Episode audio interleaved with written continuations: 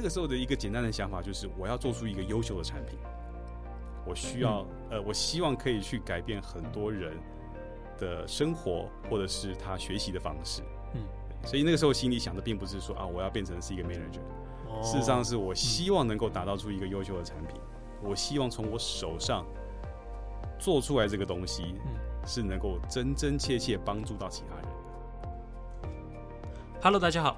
你现在收听的是由 Terminal One 所制作的 Podcast 节目 T One Podcast，我是制作人 Willi。Terminal One 是一间全方位的科技招聘猎头公司，我们应用各种自行开发的科技工具来协助我们的招聘顾问，以提供客户以及求职者更好的媒合体验。这一集我们邀请到来宾 Kevin，目前在 BlueX 一家做货运市场数位化的美商新创公司担任 CTO 的角色。Kevin 的职涯从一开始独立作业的 software developer 开始，中间还曾前往美国康奈尔大学修的 computer science 的硕士。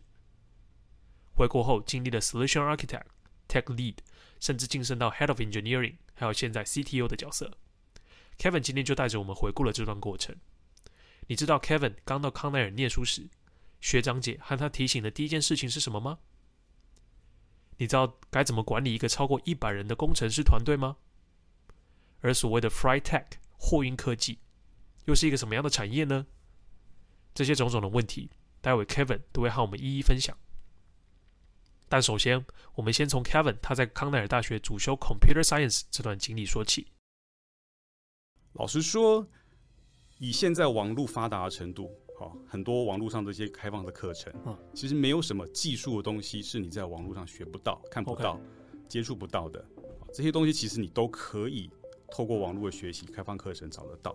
那其实那个时候到美国去，一个很重要的理由，其实并不只是专业上的学习，事实上是去体验一个新的、不同的文化。再加上那个时候，其实 Cornell 有好几个，其实算是心目中大神级的教授在那里哦。第一个是这个 Fred Schneider，他是早期在黑客界很有名的一个教授。那个时候他担任这个白宫的安全顾问。对，所以那个时候觉得，嗯，我们应该去那边了解一下，就是。当时最前沿的安全科技，嗯，那那还有一个是叫那个 Paul Francis，Paul Francis 是最早 NAT 哦，实际上各位每天在用的，到现在都还在用的这样的一个技术，嗯，他是 NAT 的发明人，哦、对，okay. 所以那个时候也想说，呃，网络也是非常重要的。那 Paul Francis 在那个学校，我也想要去看一看，嗯、对，还有一个英那个另外一个老师是那个 Gina Matthew，他是 BPG 啊、呃，如果有在架构网络的人应该知道这个 protocol，他就是负责去做这个 BG 呃 BGP protocol 这个东这个网络协定的制定人。嗯，那有三个大神在那里，我想说，那我应该要去看一看，对这个学校，对，然后呢，又听说那个学校是山明水秀，而且自杀率很高。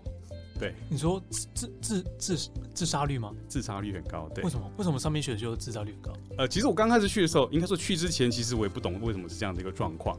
那到了当地之后呢，学长姐第一件事情跟我们说：“学弟有什么状况要说，不要放心里。”后来去了才才知道说，其实在美国的学校跟台湾的大学不太一样，美国学校的功课课业压力非常的重。嗯，对，那大概是我这一这一辈子。生活过得最痛苦、最快乐而且最痛苦的时候，因为他们的一个学分，大概与相当台湾大学的三个学分的分量，嗯，好，作业的分量还有上课的分量，嗯，对，再加上就是你必须要适应当地的文化。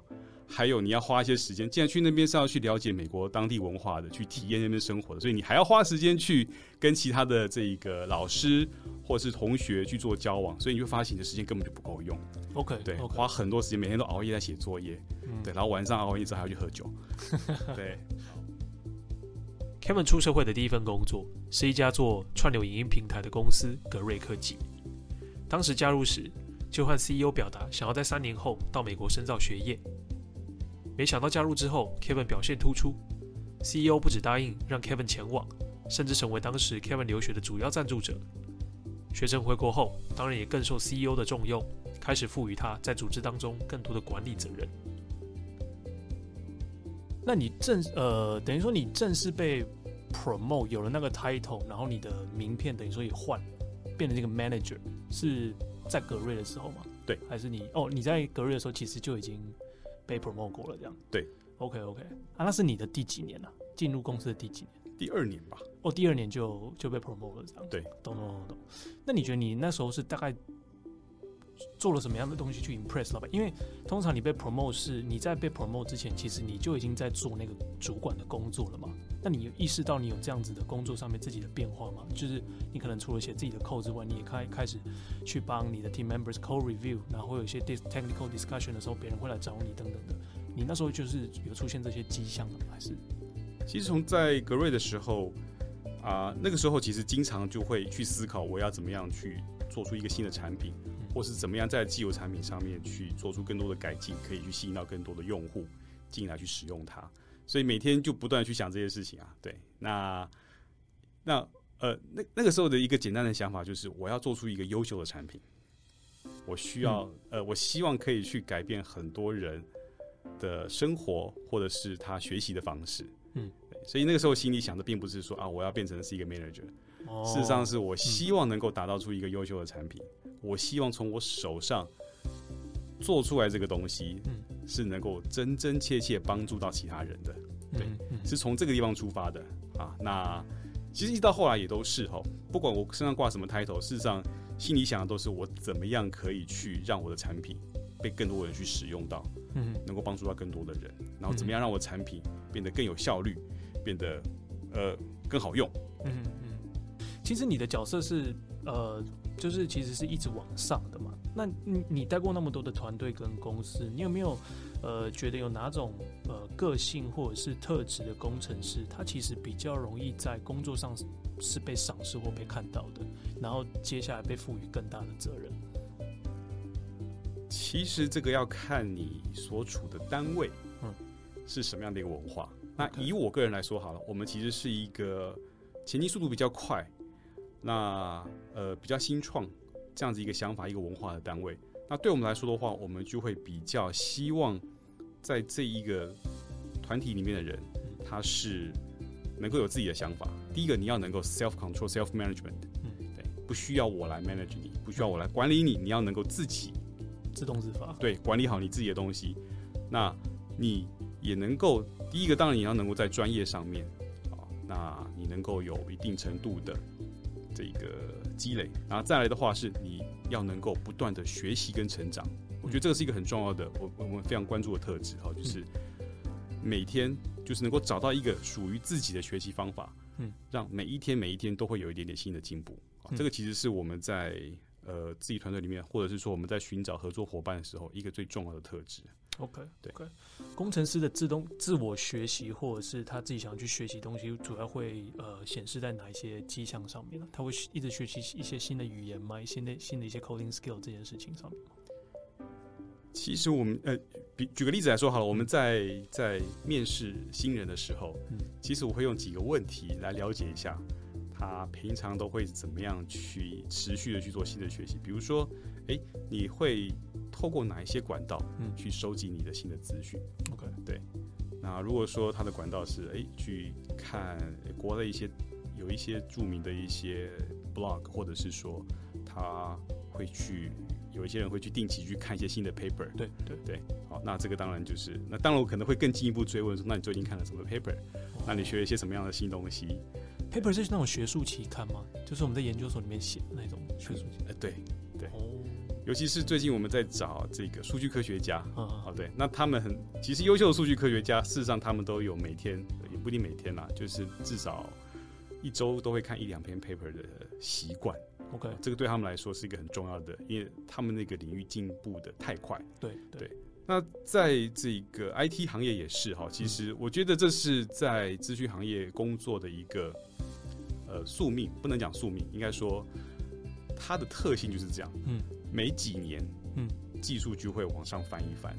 确实，嗯，那你怎么样让在呃就没有办法像在其他行业说，哎，我学会一件事情，学会一个技能，我就可以持续十年、二十年、三十年不用去更新这个东西。嗯，没有办法，在这个行业里面，你就是每年都必须更新。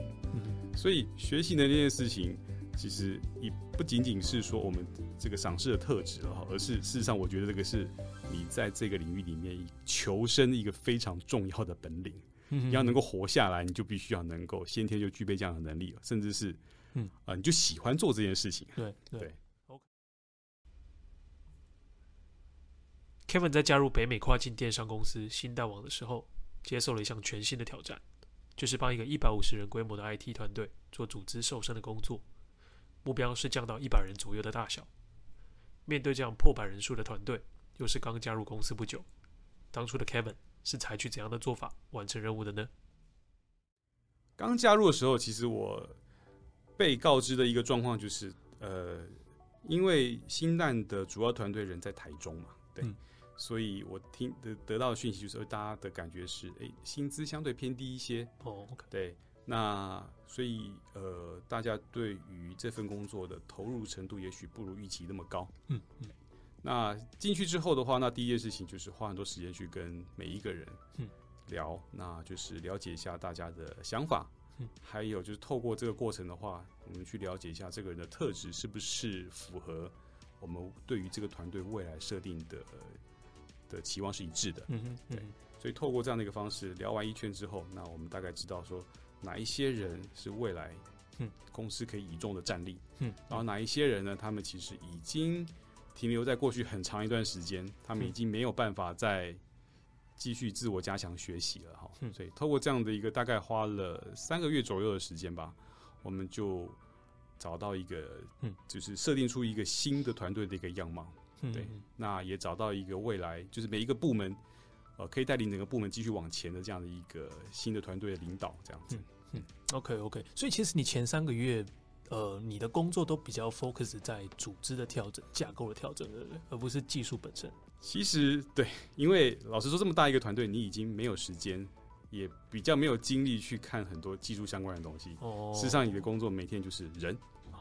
怎么样摆平人的问题？嗯，怎么样摆平组织内还有跨组织之间沟通的问题？嗯，因为新蛋它主要的市场在美国，对，所以事实上它的产品，呃，产品经理都在美国。嗯，那我们等于就是有点像是外包，嗯，他们去观察美国这个市场，他们需要一些什么样的技术、什么样的功能，要放到这个平台上面来。然后他们把这样的一个需求提出来，那就由这一个团队，台湾的团队负责去完成这些任务，完成这些需求。嗯，然后呢，这让美国的这他们的 sales 啊，还有这些服务团队可以去使用。好，所以有一个蛮长的一个沟通链条。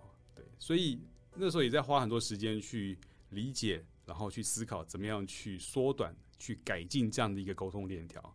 因为我们那个时候最重要，因为新蛋最重要的对手其实是在美国的像 Amazon 这样的一个大型的电子商务平台，嗯，好，所以其实都是非常巨大，而且其实技术都很优秀，效率非常高的这个这个竞争对手。他怎么打得赢 Amazon？其实不需要打赢他们不一样的市场切吧，后来才发现他们其实切的是不一样的市场。哦，因为新蛋主要的，呃，应该说他们的 Target Audience 事实上是三 C。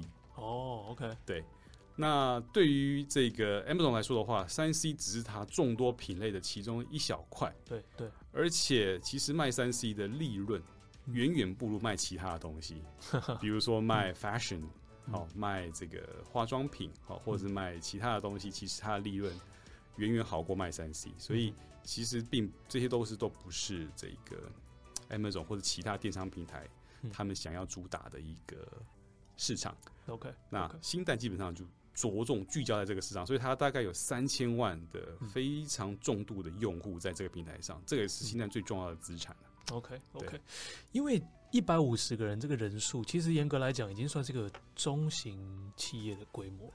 就是在你当时的一开始进去的时候啦，就是就算是到你最后的就是一百人，那你你怎么去？Make sure 就是说你的管理的意志跟你的哲学是 philosophy 是渗透到每一个人的。这件事情其实呃需要一些时间啦。你会每个人都有见过或谈过吗？需要做到这个程程度吗？那个时候几乎呃每一个人不是几乎应该是真的每一个人我都有单独跟他们聊过。OK OK 对 one on one。对，了解一下。那时间当然没有办法太长哈，一个人的也许大概就是聊个十来分钟、二十分钟。对，但是一些基本的一些状况，好，或者是说对于这个人的掌握度应该是有。但呃，这些东西就没有办法透过书面资料，嗯，或者是说呃，透过整个 group 的访谈来做，你就必须要能够，必须要一个一个单独的跟他们谈。嗯，啊，你可以从他们跟你面对面的表情，哈，或者声调，了解一下他是什么样的一个人。对，OK OK，你做了管理者之后啊，就是你除了带工程师，你有没有带到其他的部门的人？呃，除了工程师以外，哦、呃，在现以以现在来说的话，像我们团队下面其实还有像比如说像 Project Manager 项目经理，哦、对，不过他们的角色也比较是协助工程师跟其他部门沟通的一样角色。嗯，对。嗯、那至于其他的，呃，目前没有太。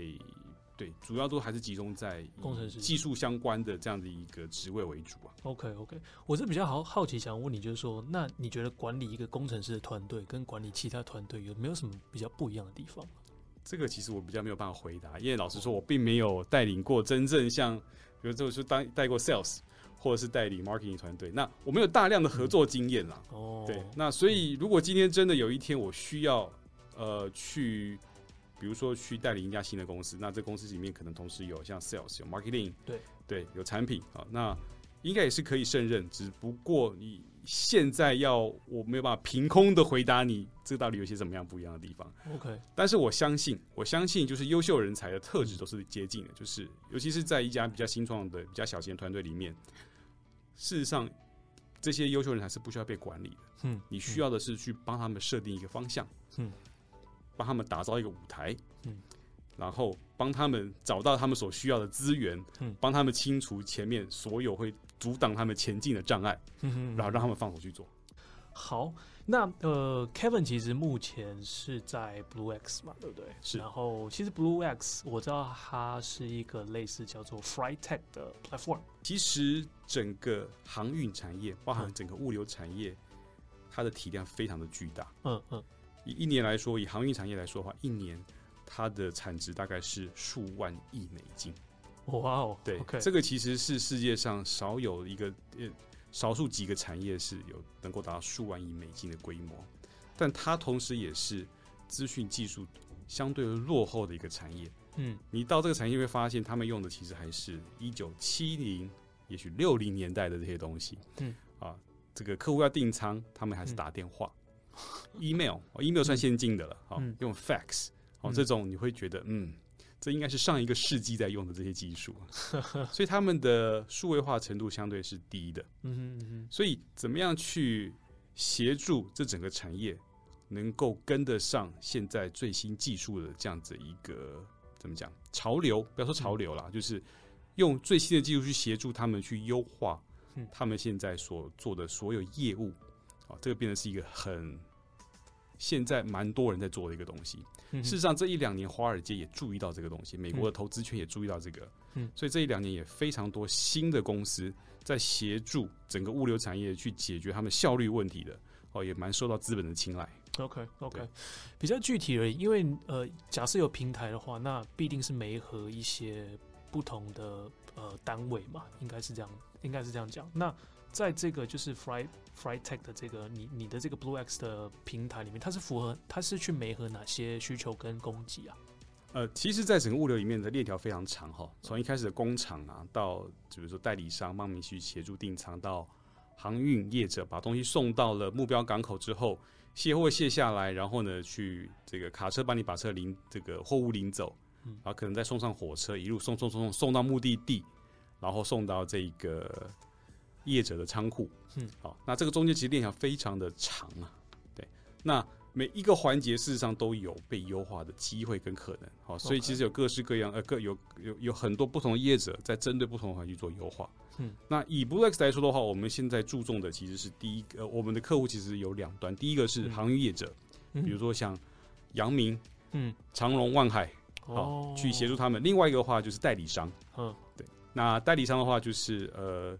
协助呃，他们会帮忙去做订仓啊，帮忙去呃，帮忙他的客户。他客户主要的话会是美国的，比如说像美国的像像像 Walmart，嗯，好，或者是说像在中国的工厂，嗯，好，帮他们这两端去摆平所有这个一路上他们会需要的东西，包括去订卡车、订船，啊，帮他们去处理这个过程当中可能会碰到的种种繁琐的这些事情，嗯，像报关。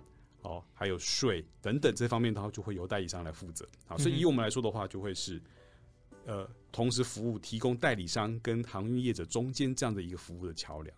OK，对，okay. 怎么样去透过这些我们的技术平台可以去优化他们中间的沟通效率，还有就是怎么样可以让他们中间的不管是物流、金流，都能够更有效率的去流通。嗯哼，对。哎，那你当初是为什么有兴趣加入这个产业啊？其实，呃，这也是我给大家一个建议，就是说你在评估要不要加入一个新工作的时候，哦，那会有几个指标是你肯定要看的。第一个，你进去的这个产业的市场规模有多大？好，先看这个池子有多大。那那个时候的话，以航运来说，我们就了解一下，就是哦，它有万亿，嗯嗯，美金一年万亿美金市场的规模，哦，这个池子很大。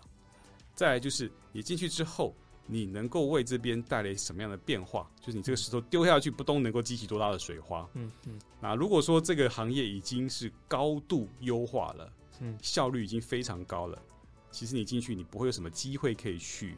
呃，改变他们，或者是说从中能够做出什么样的这个赢得一些什么样新的机会？哦，对，嗯、那但是航运的话，就是它这个充满各种各式各样巨大的机会，因为它的这个数位化的程度相对是落后的。哦，对，那所以基于这两个很重要的考量点，那我们就说好，那这边其实是一个很不错的机会，嗯、那我们应该可以来投入。另外的话，就是说，呃，这家公司它的组成，嗯嗯。也很重要。嗯，那以 BlueX 来说的话，我们的两个主要的 founder，一个其实是之前在 Silicon Valley 在戏谷，嗯、哦，他其实也是连续创业家。那他其实，在矽谷做了之前做了一个主要的线上贷款的一个平台，Sean 吗？Sean，OK，对，OK。那他的业界非常有名哈。嗯，对。那我们的另外一个 co-founder Lance，他是在物流这个行业，其实也进行了三十。多年了哈，所以、哦、一个是有物流经验的，那一个是有创业背景的，对，所以等于是说，我们是把这两个不同领域的，而且是非常厉害的人，嗯，对，把它放在一起啊，然后呢，我们可以把透过这样的一个组合，你有技术，同时你有人脉，嗯，也有资金，好，可以，然后我们就可以一起来进去解决这些问题。像他是怎么样的风格的主管，可以分享一下吗？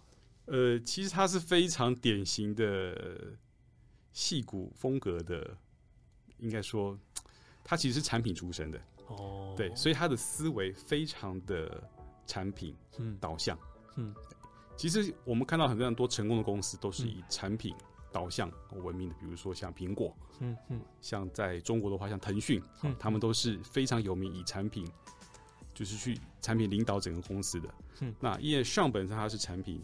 出身的，好，所以他对这一块非常的看重，嗯，他非常的知道怎么样去，呃，第一个节奏，他怎么样去踩对一个节奏，然后让一个产品可以由呃呃去逐步去堆砌它的这个功能，嗯，另外的话就是呃，他非常的注重团队内部的第一个呃人才，嗯嗯，好，这个是他第一等注重的事情，然后他需要找的就是说，呃，他他希望能够他有个名言叫 “great”，。嗯，对，就是要能够非常的 great，great，对，Okay. 就是很冲，很有冲劲，哦，对.这样的一个人才。那还有就是呃，integrity，嗯，对，听起来压力不小。呃，其实还好。那我觉得，我觉得对于对于这样子一个产品导向，而且是充满经验的这个创业家来说，其实跟他沟通是非常容易的。OK，你只需要告诉他，就是我们会需要多少时间，多少资源，嗯。对这件事情是不是合理的？然后提供足够多的选项给他。嗯，对，就是说好，我们现在想要完成是这件事情。对，我们有 A、B、C 三个选项。对，三个选项，你要付出的代价跟时间是什么？OK，对，他们可以非常明确的，就是给你一个方向，一个抉择。OK，对，哎，他们非常习惯小步快跑。哦，其实这个是这个是中国的 term 哈，但他们其实在戏骨也非常习惯，就是那他们戏骨的说法就是先打子弹，再打大炮。对，就是我们可以先快速的，哦，甚至是完全不需要去做任何开发的情况下，先去做一个功能出来，嗯、先去了解市场的需求，嗯，对，然后再，呃，再把这个资源放进去，完成这样的功能。好，所以他们已经非常习惯这样一个做事方法。这跟那个敏捷开发有什么关系吗？其实敏捷开发跟呃骨子里是一样的哈，哦，就是怎么样透过快速的迭代，嗯嗯嗯，啊，就像病毒一样，可以不断的。呃，这个可以不断的变种，不断的进化，然后最终可以 透过快速的进化去找到这个真正这个市场需要的产品。嗯哼，对，OK OK，要不要顺便 Kevin 讲一下，就是你们目前呃公司可能有在找什么样的人，然后怎么样的人才可能比较适合你的团队，还有整个 BlueX。其实我们现在公司需要呃各式各样的人才哈，嗯、因为我们还正在一个非这个快速扩张的一个阶段。OK，以以技术人员来说的话，我们现在需要有后端的工程师、嗯、前端的工程师，然后那我们现在也需要产品经理，嗯、这样对。那我们这边用的技术的话呢，以后端来说，我们用的主要是 Go Language，Golang，Okay. 对。那前端的话呢，我们是用 Vue.js 来做开发。嗯、OK，呀，Yeah. 面试的时候该怎么表现？注意什么事情比较容易过你这一关？其实刚刚都有提到，就是第一个，你要让我看到你是个不断在让自己学习跟成长的，有具有这样的一个特质。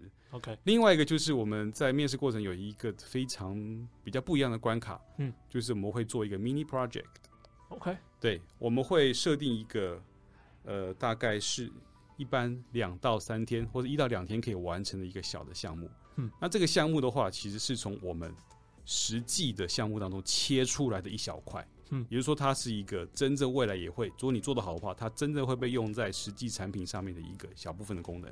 哦，那我们会根据一个就是市场上平均的时薪，嗯，对，然后我们也会付给你这个钱，让你去完成这个东西。嗯哼，嗯哼，那我们在设计这个 mini project 的时候。我们会刻意留下一些坑，因为像刻漏字是不是？呃，不是刻漏字，就是我们会留下一些不完整的资讯。哦，因为我们透过这个 mini project，我们希望考察几个部分。第一个就是你实作能力，呵呵第二个就是你是不是在碰到问题的时候，嗯，好，可以去用对的方法去找到你需要的答案。OK，对，OK。另外一个是我们也想看一下你的沟通能力到什么地方，嗯、你都这么的自己做，然后按照你自己。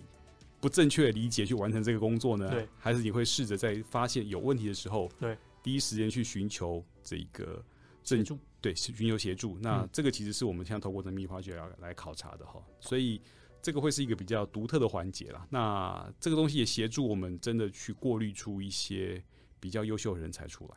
那我想有一些呃工程师或者是呃比较 junior 的工作者啦。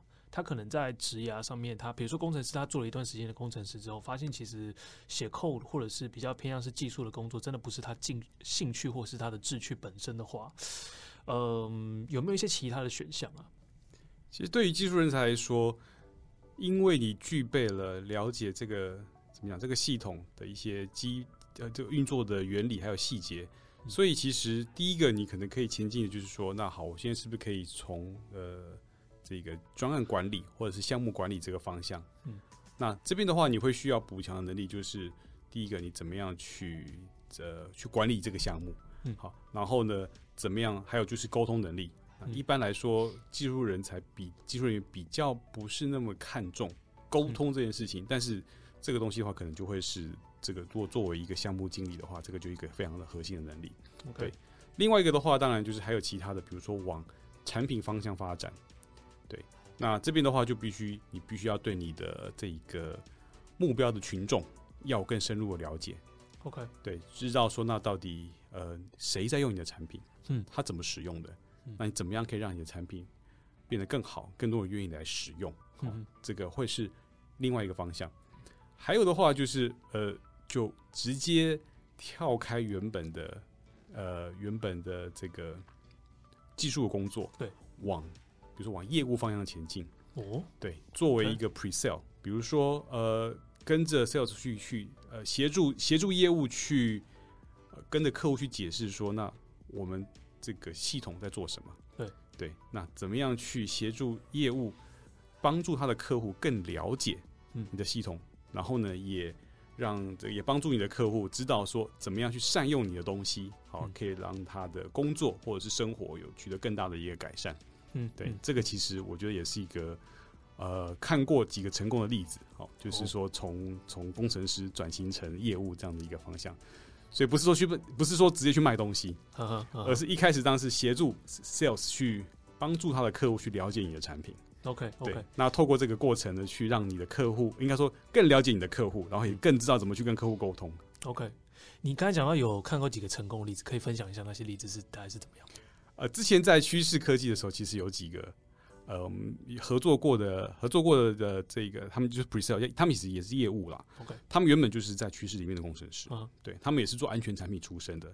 所以他们非常的了解，就是整个产品安全产品运作的细节，还有就是你可能会面对什么样的安全威胁。嗯，好，所以他们就会跟着业务一起去跟这些企业客户去去访谈哈，然后呢，也跟客户企业客户解释说，哎，你会遇到什么样的问题？嗯，你可能会遇到什么样安全的威胁？嗯，你怎么去解决这些问题？哦，那你怎么去活用或者善用我们的系统？嗯，对，那他们去跟客户去解释，那就会很有说服力，因为他们是第一线。哦，真正是写过 code，嗯，对，甚至他们还还可能还跟这个病毒搏斗过的这些人，所以 他们说话就非常有说服力啊。对，就是说，嘿，我我我这个我也是 hacker，所以我可以告诉你黑客在想什么。哎，这真的是我们业务都怕因此这样子就没有工作了。呃，是不至于啦，对，因为这个跟客户。呃，把钢筋，然后这个、嗯、这个还是业务的那个这个这个范围是，对对对，而且业务不只是卖东西啊，其实业务更重要的就是后续跟客户维持这个关系，嗯，还有可以把钱收回来，嗯、这个其实是更更更老实说也是很重要的能力哈。那这个东西通常技术人才比较不具备。哎、嗯，那有没有？因为你刚才提到三个方向嘛，一个就是呃 project manager，一个是 product manager，对，然后一个接下来就是 pre-sales，比较像是这样子。那有没有比较容易转的职位？然后有没有比较困难？他们的排序大概是怎么样？难易度？排序其实是看你个人的特质是什么。哦，如果你的特质是你喜欢向外，就是你不害怕去跟陌生人沟通，嗯、那 Pre-sale 可能就适合你。嗯、我我我个人其实觉得 Pre-sale 是个相对容易成功的。如果你不担心或是不害怕跟陌生人沟通的话，嗯，因为你已经具备的优势其实是，你看你你知道的东西，你的技术能力是。这个会在你的工作中带很大优势。嗯，那次之的话可能会是项目经理哦。那这个东西就是，如果你不喜欢跟陌生人沟通，但你觉得你可以跟熟悉的人沟通，嗯，好，那项目经理就会是呃一个可以选择选项。但是项目经理其实也是团队里面压力最大的人之一，因为他其实同时承受了来自于呃各部门的，因为你是各部门的这个沟通的枢纽，嗯嗯啊。讯息都会经过你，同样的，所有压力都会经过你。你说情绪上的压力还是各种压力？对，老板这个觉得怎么东西还没做出来的时候，他会来找你。他是找 P 呃，哎，我等一下再问你，就是 Project Manager 跟 Product Manager，你觉得他的 有些人搞不清楚他的差异，你觉得他们的差异最大点在哪里啊？其实 Project Manager 最重要的重点就是，其实一一句话简单说就是 Deliver on time，哦，准时交付。对啊，当然就是。准什么时交付什么？哦，这个里面都有学问哈。但严格也再简单说，就是准时交付。嗯，那产品经理的工作就是知道要交付什么。嗯，对，他要他的工作是把这个产品的样貌哦规划出来。嗯，当然这个包含就是一开始你要先去了解你的这个 target audience，你的群，你这个使用人长什么样子。嗯，再是你要怎么去帮助你的使的这个用户。再来就是。怎么样透过各种各样的方式去把这个帮能够帮助你用户这个产品给打造出来？好，所以它比较聚焦在产品跟客户的互动上。透过和 Kevin 聊天的过程，我们看到优秀的高阶 IT 管理者所拥有的几项特质，不仅是深厚的技术专业，更多是优秀的跨部门沟通能力，对于产品本身的热情，还有对团队的正面影响力。若有兴趣和 Kevin 当同事，BlueX 目前正在征求 Data Engineer，还有 Front End 等等的人才。更多资讯，我们会把 BlueX 的 Career Page 放在我们以下的 Show Note 里面。而若你本身是软体工程师，并且想要参考更多的新创网络产业的工作机会的话，你更应该透过以下的 T1 网站连结，和我们的顾问团队进一步聊聊。那我们就下集 T1 Podcast 再见喽，拜拜。